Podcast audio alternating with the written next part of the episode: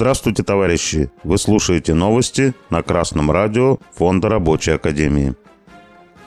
Сегодня в выпуске. Россия и Китай наращивают взаимный экспорт. Сохраним жизнь рабочих о ноябрьском инциденте в Мурманске. Товарооборот между Россией и Китаем достигнет 200 миллиардов долларов досрочно. В этом выразил уверенность посол Китайской Народной Республики Джан Ханьхуэй. В интервью ТАСС он напомнил, что этого уровня было решено достигнуть к 2024 году. Только за 11 месяцев прошлого года объем товарооборота составил рекордные 174 миллиарда долларов. Основу нашего импорта из Китая составляет машинное оборудование, электронная продукция, транспортные средства.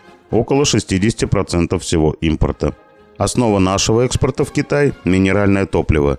Около 65% всего экспорта. При этом растет доля расчетов в рублях и юанях. Сейчас она составляет около 31%. Импорт из Китая сейчас на 58% оплачивается в долларах. Экспорт из России теперь оплачивается на 48% в евро и только на 37% в долларах.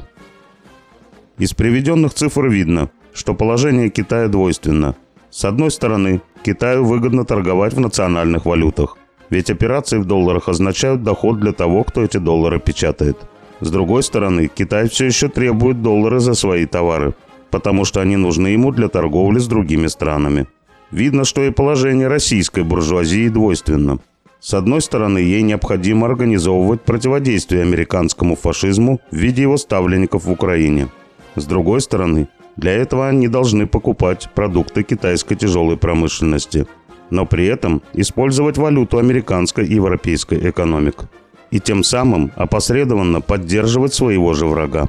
Напомним, что государство диктатуры пролетариата в нашей стране когда-то уже создало настолько мощную промышленность, что смогло надолго отбросить фашизм, хотя он питался производственной мощью почти всей Европы. Сейчас рабочий класс в России начинает осознавать, что из-за ослабления организации и контроля с его стороны во власть пробились предатели нашей Родины еще во времена Хрущева. Из-за ослабления организации контроля рабочего класса Предатели развалили отечественное производство, оставив нам разбираться с последствиями. Задача рабочего класса – вновь создать организацию и взять ситуацию под контроль. Северо-Западное управление Ростехнадзора завершило расследование несчастного случая, который произошел 19 ноября прошлого года в Мурманске. На шахте Каула Катсильвара при выполнении работ погиб проходчик 93 -го года рождения – сообщают вести ГТРК «Мурман». Рабочий оказался зажатым между кабиной электровоза и стойкой вентиляционных ворот. По результатам расследования первой причиной было названо нарушение работникам трудового распорядка и дисциплины труда.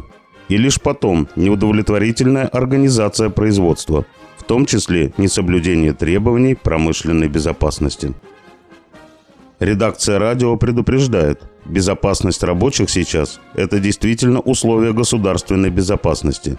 Это следует из того, что рабочий класс материально обеспечивает фронт борьбы с американским фашизмом в Украине.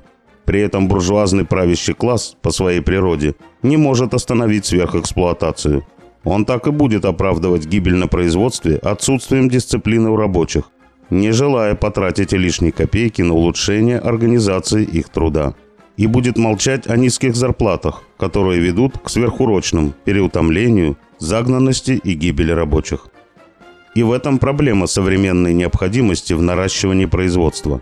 Обеспечение гособоронзаказа в условиях СВО невозможно без тяжелой промышленности. Доля инвестиций в тяжелое машиностроение сейчас составляет около 21% от ВВП, хотя минимальными считаются 25%. В 2011 году Китай направлял 46% своего ВВП в тяжелое машиностроение, благодаря чему удалось увеличить минимальную оплату труда.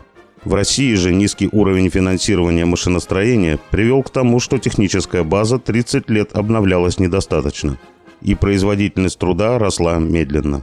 С другой стороны, молодежь в массе отказывалась идти в рабочие профессии из-за низких зарплат, что привело к дефициту кадров – Сейчас нехватка рабочих плюс низкий рост производительности труда для руководства предприятия означает лишь то, что нужно драть с оставшихся три шкуры.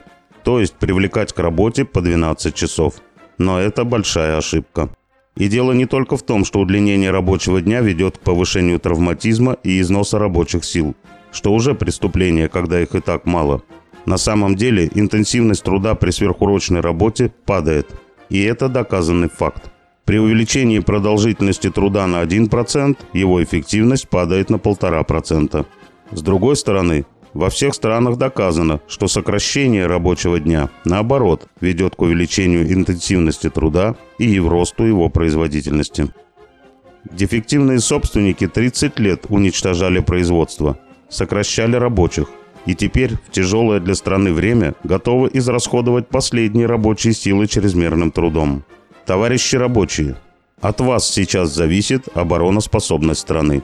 Требование момента, чтобы рабочие смогли организоваться сами, но не для жалоб, а для сохранения и развития предприятий, для установления высоких заработных плат, чтобы привлечь молодежь, для модернизации оборудования, чтобы росла производительность труда, для контроля над безопасностью производства. Предприятие сейчас – это второй фронт – и на фронте без знаний и борьбы не обойтись. С вами был Беркутов Марк с коммунистическим приветом из Малой Вишеры.